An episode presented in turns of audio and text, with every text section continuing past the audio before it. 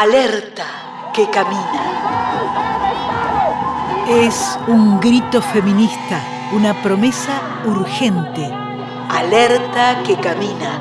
América Latina será toda feminista. Alerta que camina. Un ciclo de podcast con activistas feministas y transfeministas de nuestro continente. Una aproximación a distintas experiencias territoriales de América Latina. Contenidos y entrevistas. Ana Cacopardo. Una producción del Centro Cultural Kirchner. Un ciclo para mirarnos en el espejo de la región. En este episodio viajamos a Guatemala para conversar con Lorena Camnal, una de las voces referentes del feminismo territorial comunitario y cofundadora de la red de sanadoras ancestrales. Durante mucho tiempo, las mujeres indígenas fueron habladas por otros, por la academia, las ciencias sociales o los propios feminismos. Por eso cada vez que Lorena toma la palabra, lo hace como un nuevo acto de decolonización. Lorena se sitúa desde una trayectoria personal, colectiva y epocal signada por el contexto de los 36 años de conflicto interno de Guatemala y por la actual fase de la globalización neoliberal. Ralna. Eh, una bonita energía del día, de lo que nos abrace como energía y vitalidad este día.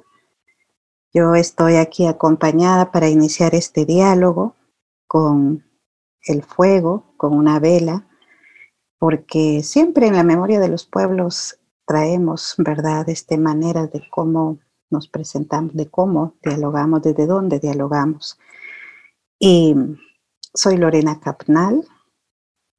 Este es eh, el nombramiento eh, con el que me gusta presentarme también, ¿verdad?, para diferentes espacios. Soy una mujer que viene de tres pueblos originarios en este territorio de Ishimuleu. Ishimuleu es el nombre ancestral, ¿verdad? En maya, que, con el que se ha nombrado esta tierra desde miles de años. Es lo que la colonización termina llamando Guatemala. Así que soy de Ishimuleu, soy de este territorio ancestral. Yo nazco justamente en el contexto de la guerra, y en ese contexto nazco entre la guerra y, y cómo se gesta y se construye el neoliberalismo eh, sobre, ¿verdad?, em, la territorialidad. Cuando hablo de territorialidad no, me, no, no hablo solo de la tierra como una referencia, ¿verdad?, adscrita a esa territorialidad, sino para nosotros la territorialidad es algo mucho más allá de lo geográfico que tenemos construido, ¿verdad? Sino es todas las relaciones eh, de vida que se manifiestan en espacios históricos, simbólicos, espirituales. Pues yo nazco en ese, en ese contexto donde precisamente van a ser también militares vinculados al contexto de la guerra contra insurgente, quienes dentro de la política de tierra basada van a desplazar de manera violenta y forzada a comunidades eh, indígenas. Acá hay que ir eh, reconociendo como varias dimensiones de por qué hablar, ¿verdad?, em, del contexto de la guerra en mi vida particularmente, tiene raíces ahí que me, a mí me remiten, ¿verdad?, ir a esta parte de la territorialidad de la cual tengo abuelas, abuelos, eh, ¿verdad?, que fueron desplazados violentamente ¿verdad? Y donde hay toda una historia construida del despojo, del saqueo y del desplazamiento político territorial forzado. En ese contexto, ¿verdad? Cómo empiezan a crearse las, las bases para una nueva etapa de reconfiguración del sistema capitalista sobre ya un pueblo eh, empobrecido, ya cuántos años de colonización que pesan de saqueo y despojo, y nuevamente la guerra va a ser una de las, una de las dimensiones que va a establecerse también eh, muy fuerte y muy contundente para inaugurar otra etapa en el contexto de guerra que va a ser el neoliberalismo. Entonces, entre este neoliberalismo y lo que va a venir después de lo que son la firma de los acuerdos de paz hace 23 años, creo que algo que los pueblos y las comunidades, ¿verdad?, eh, hemos ido dialogando, es que precisamente, pues ahí estaban las bases del neoliberalismo, pero de pronto celebrar la paz también nos, nos, nos relaja política, políticamente. En medio de eso estamos cuando nos, eh, cuando, cuando eh, empezamos a darnos cuenta ya 10 años más allá, después de la firma de los acuerdos de paz, cuando empezamos a darnos cuenta de que, ¿verdad?, entra y se impone el TLC, ¿verdad?, el Tratado de Libre Comercio. Entonces, creo que es para, para mí, y no solo para mí, sino para muchas mujeres indígenas, para varias de mis hermanas, hermanes eh, eh, hermanos con quienes caminamos en estos territorios, en comunidades, que vamos dándonos cuenta cómo la perversidad de estas lógicas van eh, precisamente fortaleciéndose para perpetuar las condiciones de empobrecimiento de las comunidades de estos territorios, porque nos vamos a dar cuenta entonces la cantidad de concesiones y de licencias petroleras, mineras, de hidroeléctricas, de monocultivo extendido, de desalojos por terratenientes que van a empezar a proliferar, ¿verdad? Hasta llegar al punto que hoy hablemos de criminalización y judicialización y de presas y presos políticos y de órdenes de captura. Entonces, en este contexto complejo es que surge, ¿verdad? Mi nacimiento, mi vida, mis caminos, ¿verdad? Eh, para ir planteando como esas dimensiones que, que me hablabas eh, o, me, o, me, preguntabas, ¿verdad? En este contexto de época eh, neoliberal, de la guerra y del neoliberalismo y de cómo, ¿verdad? Se teje con, con esta Guatemala que hoy nos atraviesa. Las feministas comunitarias en Guatemala hablan de dos dimensiones inseparables, la defensa del territorio cuerpo y del territorio tierra. En ese camino, el cuerpo se vuelve el primer referente de la vida oprimida o liberada. Lorena, que fue víctima de violencia sexual intrafamiliar, lo sabe muy bien. Allí están las marcas de la violencia y también de las emancipaciones. Yo siento, ¿verdad?, que mm, como muchas de las mujeres jóvenes, de las niñas, de las mujeres jóvenes en muchos lugares del mundo, ¿verdad? Eh, por diferentes historias y caminos eh, nos hemos ido acercando a los feminismos. En mi caso particular, yo también tuve eh, ese regalo, esa posibilidad de acercarme a los feminismos. Yo creo que hoy no podría plantearlo si no tengo una mirada retrospectiva y de profunda conciencia de que si bien es cierto, yo nazco en una comunidad urbano marginal donde es mi primera infancia, debajo de un puente a la entrada de Ciudad Guatemala, porque ahí es donde se asienta mi familia después del desplazamiento territorial forzado, pero luego los años me llevan a un, al espacio comunal para poder recuperar mi vida, mis caminos, y para poder seguir fortaleciendo. En ese momento yo hablaba de identidad étnica, ahora no lo hablo así, ¿verdad? Porque estoy también replanteando nombramientos em, eh, antropológicos, ¿verdad? Sobre la vida cotidiana política comunal de los pueblos. Entonces, eh, en ese, eh, para hablar de mis, las comprensiones que hoy me acompañan, ¿verdad? Creo que es importante para mí poner dos dimensiones. ¿Por qué llego a hablar del cuerpo? ¿verdad? Si quieres, en un primer principio del cuerpo, eh, eh, en lo personal, y después hablo, ¿verdad?, de la pluralidad. ¿Por qué lo hago?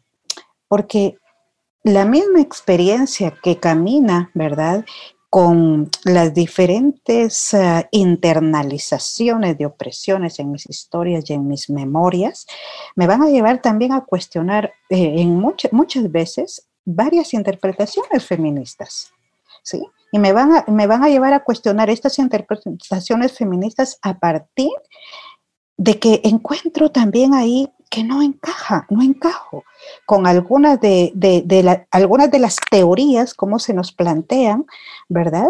Eh, y cómo hay una interpretación hermosa, pero que en ese momento no logro tener toda la claridad de la pluralidad, sino antes bien pareciera que hay una interpretación generalizada de las opresiones de las mujeres en el mundo.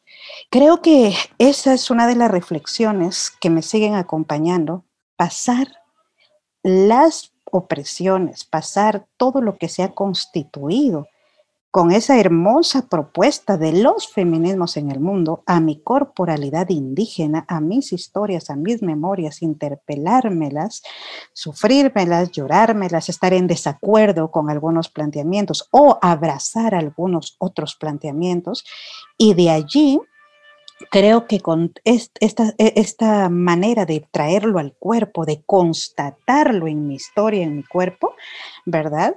Empiezo, eh, sí, una elaboración que no parte de otro lado, sino es desde esas constataciones a cuestionar, a cuestionar eh, muchos de los planteamientos que se hacen porque de pronto me veo que no soy sola yo. Mi historia se repite en otras niñas de la comunidad, niñas eh, que, sufren la violencia y la tenemos tan naturalizada. Por eso es que yo valoro y abrazo los feminismos en tanto sigan siendo críticos y, y, sigan siendo emancipatorios y sigan cuestionándose e interpelándose, ¿verdad? No la no estandarización de las interpretaciones de las mujeres en el mundo, sino yo creo en la pluralidad política feminista para la vida. Porque desde ahí es donde entonces, ¿verdad? Eh, yo relaciono la historia de mi violencia sexual, la historia de las niñas, las denuncias que empezamos a hacer, ¿verdad? Este, por violencia sexual en la comunidad indígena con, los, con las diferentes formas de justicia, lo voy a decir ahorita, no lo decimos así, pero de justicia indígena en la comunidad, ¿Cómo vamos a interpelar eso cuando ahí hay código, cuando hay usos y costumbres? Porque así es, ¿verdad? Y, es intocable. Pero luego, ¿cómo relacionamos esto con el sistema de justicia guatemalteco y tribunales?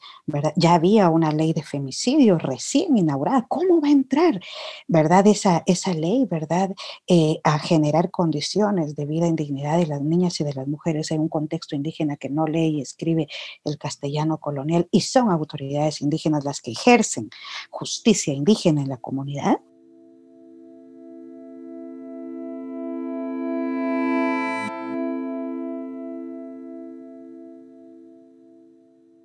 En ese momento, eh, lo, que, lo que ustedes ponían en tensión era las prácticas eh, de la violencia patriarcal en la comunidad indígena, eh, que estaban naturalizadas y que la propia justicia indígena eh, mantenían la impunidad y al mismo tiempo tensionaron el racismo de eh, los tribunales guatemaltecos, todo en el mismo movimiento.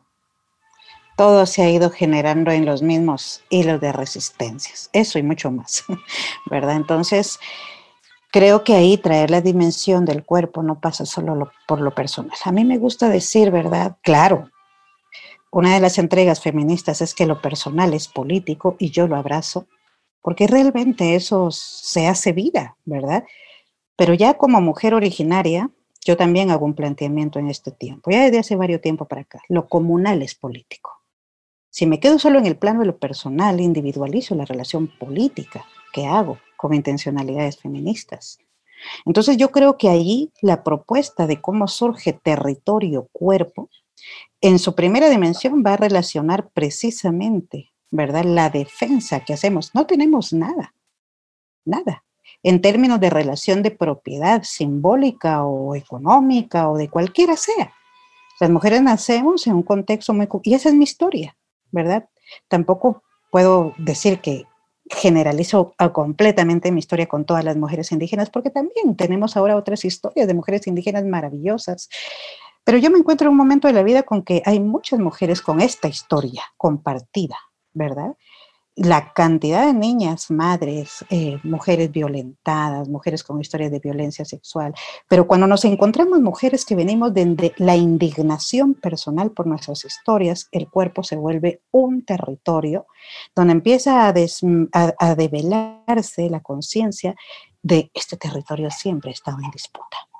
Por eso, de ahí el planteamiento Así como empezamos a darnos cuenta de que los territorios ancestrales se han defendido contra las formas de colonización del despojo y el saqueo, empezamos a decir, ah, mira, pero los hermanos, los compañeros defienden la tierra contra la minería. ¿Y por qué no se indignan en defender los cuerpos de las niñas y de las mujeres que están viviendo violencia, misoginia, que están viviendo femicidio? ¿Por qué? ¿Qué pasó? ¿Qué ruptura hay ahí? Porque se defiende la tierra, pero no se defienden los cuerpos que habitan en, en relación con la tierra. De ahí es que va a surgir mi cuerpo, mi primer territorio de defensa, ¿sí? Ese es el primer enunciado que, que, nace, ¿verdad? Luego ya va a venir la relación que hacemos con la defensa de la tierra, porque no vamos a, nosotros de hecho venimos de un espacio pionero de lucha contra minería en el año 2007 en la montaña de Xalapán al nororiente del, al oriente del país. Y de ahí es que entonces surge, ¿verdad? Este, este enunciado, recuperación y defensa de territorio, cuerpo, tierra, ¿sí? como espacio de dignificación de la vida y de la existencia para la vida. Entonces yo por ahí te, te, te, plantearía, ¿verdad? ¿Por qué es el cuerpo? Ya luego después van a venir muchos otros eh, espacios, dimensiones, momentos, caminares en comunidad para ir tejiendo ¿verdad? Nuestra epistemología ancestral originaria y feminista comunitaria territorial, donde ya planteamos las pluridimensionalidades de los cuerpos, ¿verdad?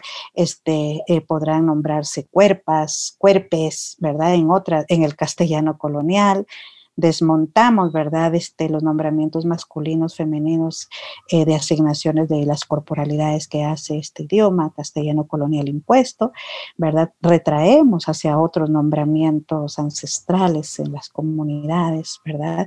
Y de ahí es que vamos eh, planteando que pues, nuestro cuerpo, nuestros cuerpos, cuerpas, cuerpes son territorios políticos en disputa, pero también en una resignificación maravillosa, sanadora, para la vida. Alerta que camina. Feminismos que producen conocimiento situado en nuestro continente. En la reflexión que nos trae Lorena se unen dos hilos. El feminismo territorial como propuesta epistémica y la cosmogonía maya. Hay dos hilos, ¿verdad? Eh, que se van a ir tejiendo en esta propuesta que viene desde cosmogonía maya, de varios pueblos, pero también cosmogonía xinca, ¿sí? También ese es otro pueblo ancestral en Guatemala, eh, por las voces que me acompañan de mi, de mi abuela materna, de otras abuelas con las que he caminado, guías espirituales, abuelas guías espirituales de diferentes territorios también, mujeres jóvenes, niñas, cuerpos plurales, eh, hermanas jalán jalán o maya trans con las cuales dialogamos, ¿verdad? Con profundo respeto y relaciones de amorosidad. Nos gusta mucho hablar en estas relaciones de, de, ir dialogando desde cuerpos plurales, identidades plurales y sexualidades plurales. Nos gusta mucho hablar de esa relación de ternura para la vida. Porque venimos todas, ¿verdad? Ahí tenemos un hilo muy coincidente en que cualquiera sean nuestras manifestaciones corporales ante la vida, venimos de todo un acumulado histórico de violencias sobre nuestros cuerpos, ¿verdad? Y entonces, eh, son tantas las violencias que hemos vivido del racismo, de la discriminación, del capitalismo, de todo lo que hemos vivido, ¿verdad? El colonialismo, el despojo, el saqueo, el empobrecimiento, todo lo que hemos vivido.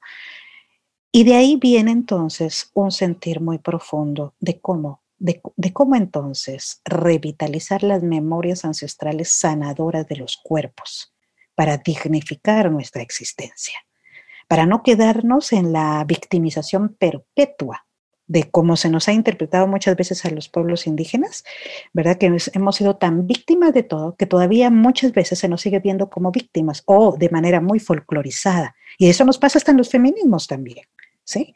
Entonces, ¿cómo traer una dimensión de conciencia de mi ser y estar en el aquí y en el ahora, con toda la memoria de dolor que traemos? De la guerra contra insurgente, del neoliberalismo, de la criminalización, de la judicialización, de todo lo que ha venido. Pero cómo traer una memoria en dignificación de la existencia en este tiempo, en este aquí, en esta hora, que parece un acto de locura. Pero, ¿verdad? Ahí viene algo que yo he planteado ya desde hace algunos años, que es cómo reivindicar la alegría sin perder la indignación. Y allí es que viene entonces la propuesta también de la sanación como camino cósmico político. Es justo lo que estabas planteando de estos dos hilos. Cósmico porque trae la memoria ancestral y sabiduría de nuestras eh, abuelas, madres, eh, eh, abuelos, abueles también, con sus formas sanadoras para sostener la vida. Y eso es cosmogonía de los pueblos, pero también con una intencionalidad feminista. Por eso lo hacemos política. No podemos hacer, nosotros, nosotros no acompañamos procesos de sanación en las comunidades si no traemos la intencionalidad política para cuestionar y desmontar eh, las relaciones heteropatriarcales, por ejemplo. En este camino cosmogónico y político, las feministas comunitarias fundan su propia manera de nombrar y hablan de cuerpos plurales, de identidades plurales y sexualidades plurales, y de un erotismo entre los cuerpos, pero también con la vida y la naturaleza.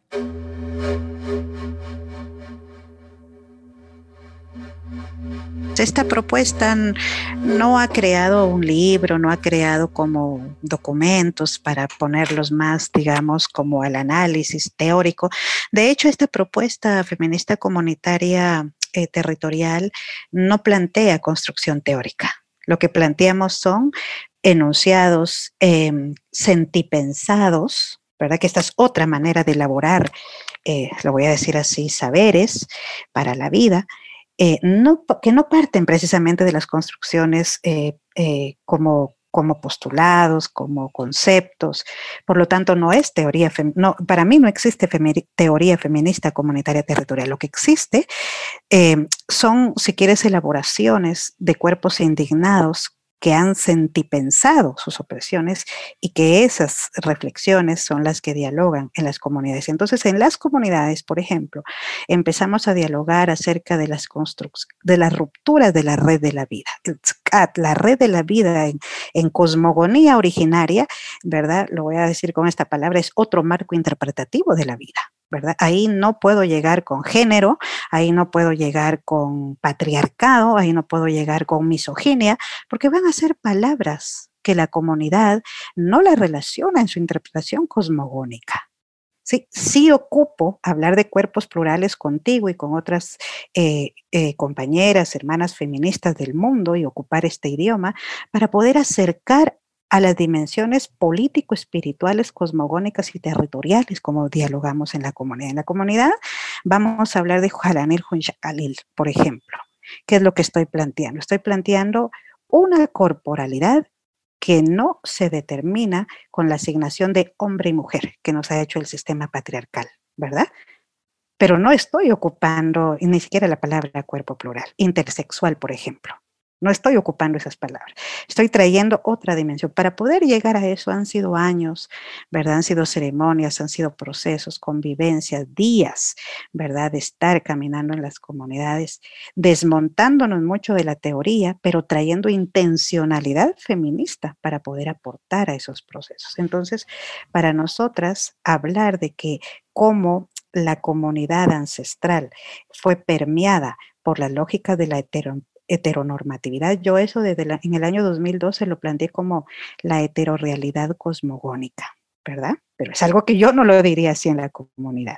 Lo, planteé en esos momentos porque había muchos diálogos feministas y en ese momento sí consideré que iba a ser un par de puntitos, ¿verdad? Porque no escribo realmente. Eh, para poder poner a dialogar algunas reflexiones de cómo se nos interpreta a las comunidades o a las mujeres que nos hemos asumido en estos caminos feministas, que muchas veces en la comunidad muchas veces yo no me nombro ni siquiera feminista, ¿sí? Pero mi intencionalidad como feminista es innegociable, ¿verdad? Precisamente porque para, para, para reconocer, cómo se ha permeado, permeado en las comunidades estas construcciones heteropatriarcales, ¿verdad? Es preciso desmontar desde cosmogonía y desde nuestras espiritualidades. Entonces ahí nosotros reconocemos la vida de la comunidad como muy plural por principio de cosmogonía. ¿verdad? Y como hay un principio de cosmogonía que nada es repetido en la red de la vida, que no hay dos piedras iguales, no hay dos ríos iguales, no hay dos semillas del maíz iguales, no hay dos em, pues eh, flores o frutos iguales, ¿verdad? Es que vamos desmontando las formas, ¿verdad?, heteronormadas en el imaginario que se ha quedado como uso y costumbre. Hoy por hoy, voy a resumir ya, vamos a hablar en castellano, vamos a hablar de tres, eh, eh, interpretaciones que hacemos de las expresiones de las corporalidades en la red de la vida. Hablamos de cuerpos plurales, como esos cuerpos intersexuales que han nacido en la red de la vida. Hablamos de las identidades plurales, aquellas corporalidades que han nacido en la red de la vida, que asumen con una conciencia profunda su sentir ante la vida. Deciden sobre cómo sienten este cuerpo. ¿Sí? Eso quiere decir, por ejemplo, que nos acerca a lo que hoy las, eh, como se han llamado las mujeres o las hermanas eh, trans, ¿sí? Y acá, en el mundo maya, ¿verdad? Están también en el idioma maya cachi, las mujeres eh, maya trans, jalán jalán, ¿sí? Es otro nombramiento que hay de dónde, de cómo se ha ido construyendo esta identidad de pluralidad para manifestarse en la vida a partir de relaciones profundas de conciencia, ¿sí? Donde este cuerpo no tiene una asignación de género, sino tiene una, eh, sino tiene eh, una relación de conciencia ante la vida, de la existencia en dignidad, de lo que yo asumo ser y de lo que deseo ser y de lo que evoco y de lo que soy. Lo otro es que cuando hablamos eh, de sexualidades plurales, pues esos cuerpos que podrán tener relaciones lésbicas, podrán tener relaciones hetero, ojalá no hegemónicas, o no sé ni cómo nombrarlas, sin asignación de las relaciones erótico-afectivas por el género, ¿verdad? Eh, de todos esos cuerpos que manifiesten sus sexualidades eh, en relaciones de conciencia, de respeto, de amorosidad, de no hegemonía, de no poder, ¿verdad? Para la vida. Entonces, allí habrán multiplicidad de maneras. para nosotras no podemos solo relacionar esto a las relaciones em, de los cuerpos, entre cuerpos. Y ese es un punto muy importante de esta propuesta. Porque para nosotras también las relaciones eh, erótico-afectivas de los cuerpos en su pluralidad de existencias. Ahí no solo estoy diciendo eh, cuerpos plurales o identidades plurales o sexuales plurales, ¿no? Esas son las tres dimensiones de las cuales dialogamos, todos los cuerpos también tienen una relación hermosa, erótica con la vida y en la vida, en relación con la naturaleza, con la puesta del sol, con las cascadas de las fuentes de agua, ¿sí? Porque es una relación maravillosa por la vida y todos los cuerpos, ¿verdad? Tienen esas conexiones de vida. Ahí no hay eh, una, una parcialidad de qué cuerpos se expresan, se manifiestan o disfrutan más, ¿verdad? Este, las manifestaciones de vida, sino que para nosotras eh, todo lo que nos rodea, de la naturaleza tiene una relación plural maravillosa que fortalece los cuerpos, ¿verdad? En estas relaciones eh, de existencia. Alerta que camina. Voces del activismo feminista y transfeminista de América Latina. Lorena, como otras activistas y organizaciones que luchan contra la mega minería, está amenazada de muerte. Cuando evoca crímenes como el de la líder indígena hondureña Berta Cáceres, habla de femicidios territoriales. Y es femicidio territorial porque va a englobar varias de las formas sistemáticas que atentan contra los cuerpos y la tierra. Una mujer que defiende la vida, que defiende el territorio, no solo está defendiendo el territorio tierra, está defendiendo su cuerpo como su primer territorio de defensa y los cuerpos de otras niñas y de otras mujeres, ¿verdad? Porque no solo está defendiendo la lucha contra las grandes hidroeléctricas, sino también eh, está defendiendo el cuerpo de niñas contra la violencia sexual, contra el acoso, contra el abuso, contra diferentes formas de manifestación de la violencia contra los cuerpos. Pero no solo nos quedamos así en la defensa de, de los cuerpos de las mujeres, de los cuerpos plurales, identidades plurales, sexualidades plurales.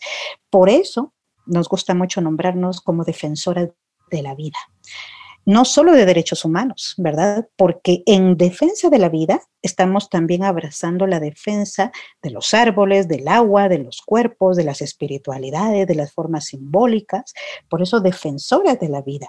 Y esa defensa es milenaria, ¿verdad? Pero también y de derechos humanos en este contexto también, para poder replantearle al Estado, a las instituciones, a quienes eh, dicen que resguardan la vida y la dignidad de la vida, ¿verdad? Esta es una de las maneras como nosotros interpelamos al Estado, interpelamos a las instancias, interpelamos para que de alguna manera, ¿verdad? Este femicidio territorial tenga varias dimensiones de acceso a la justicia. Nosotros reconocemos la justicia patriarcal del Estado-nación colonial como una justicia que nos disputamos y que desgasta, que es dilatoria, que puede ser perversa y que puede ser em, filtrada eh, por impunidad y corrupción. Pero también reconocemos la justicia cosmogónica, la justicia de los pueblos. Para los pueblos no se tiene que pasar por todo un tribunal, ¿verdad? Occidental eh, de justicia para definir si eso no es un femicidio territorial. Por ejemplo, el caso eh, de Berta Cáceres. Para los pueblos, para las mujeres, hay una constatación sobre el cuerpo de una mujer de, una, de un poder extremo, misógino, brutal, con saña, que, que de manera intencional eh, em, cegó la vida de una mujer porque pensó en su lógica que acallando la vida, ¿verdad? Se iba a acabar la lucha y la resistencia del pueblo contra un interés neoliberal de una empresa, ¿verdad? Hidroeléctrica. Creo que allí esa, esa, manera de cómo nombramos el femicidio territorial es porque atenta a las dimensiones de esa territorialidad de la que he ido hablando. La revolución será feminista o no será. Lorena toma esa consigna e interpela a las izquierdas progresistas y a los propios feminismos. Estamos haciendo un cuestionamiento, ¿sí? De cómo también, y esa es una interpelación que tenemos colocada, cómo también las izquierdas, óyeme cómo lo voy a decir, también hay izquierdas que han neoliberalizado, ¿sí? Su camino, y eso es complejo porque que se soporte sobre el despojo y el saqueo de los pueblos. Sí, un presupuesto de la nación, pero eso es a partir de la explotación de la tierra, de minería, de hidroeléctricas, eso pone en cuestión, porque ahí rompe una relación de cosmogonía de los pueblos. ¿sí? Todas las izquierdas progresistas, todas las izquierdas, ¿verdad? Que hoy están eh, generando también muchas rupturas, ¿verdad? En la región, hay que también interpelarlo y hay que también cuestionarlo. Y, no hay, que, y hay que tener también la autoridad epistémica, espiritual, política y feminista también, para poder también mirar más allá, ¿verdad? De lo que a veces estamos también planteando. Yo creo que yo abrazo los caminos como feminista, pero creo que yo no puedo dejar de ver la pluralidad cosmogónica de los pueblos y quedarme solo con la mirada, ¿verdad?, que el feminismo va a ser la revolución completa de la vida. No puedo, porque sería incoherente. Yo quiero abrazar y sigo abrazando, ¿verdad? Esa profunda dimensión de conciencia para la vida que viene de la cosmogonía de los pueblos, donde también me da fuerza el ser feminista. En idiomas ancestrales, más que en el castellano, ¿verdad? Este, el el Sumaka Usai, Macamaña. Son hermosas relaciones e interpretaciones de la vida. Si en esas relaciones de la vida integramos, integramos intencionalidades feministas, tenemos tejidos que ya vienen también siendo aportados desde los pueblos.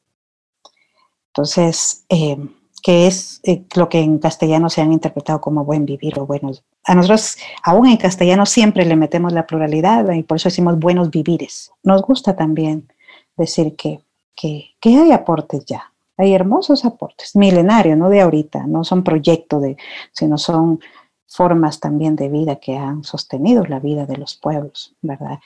Y creo que entonces, eh, lo que sí quiero dejarte, ¿verdad? y con eso voy cerrando, que sí creo que la fuerza de la lucha por la vida viene de los territorios. Y en eso se lo tienen que repensar las universidades, los partidos políticos de izquierda, los feminismos, ¿sí? todas las luchas o todas las formas de interpretación política, ¿verdad? Que se plantean, ¿verdad? Em, la justicia social, ¿verdad? Que se plantea porque la vida está eh, en riesgo en tanto la hegemonía de, de, este sistema patriarcal, capitalista, neoliberal y ahora pandémico, ¿verdad? Sigue ejerciendo sobre estas generaciones y que realmente la Tierra ya no da más. Alerta que camina, un podcast para pensar los feminismos como parte del horizonte de transformación social. Contenido y entrevistas, Ana Cacopardo. Locución, Liliana Daunes. Montaje sonoro, Fermín Irigoyen. Una producción del Centro Cultural Kirchner.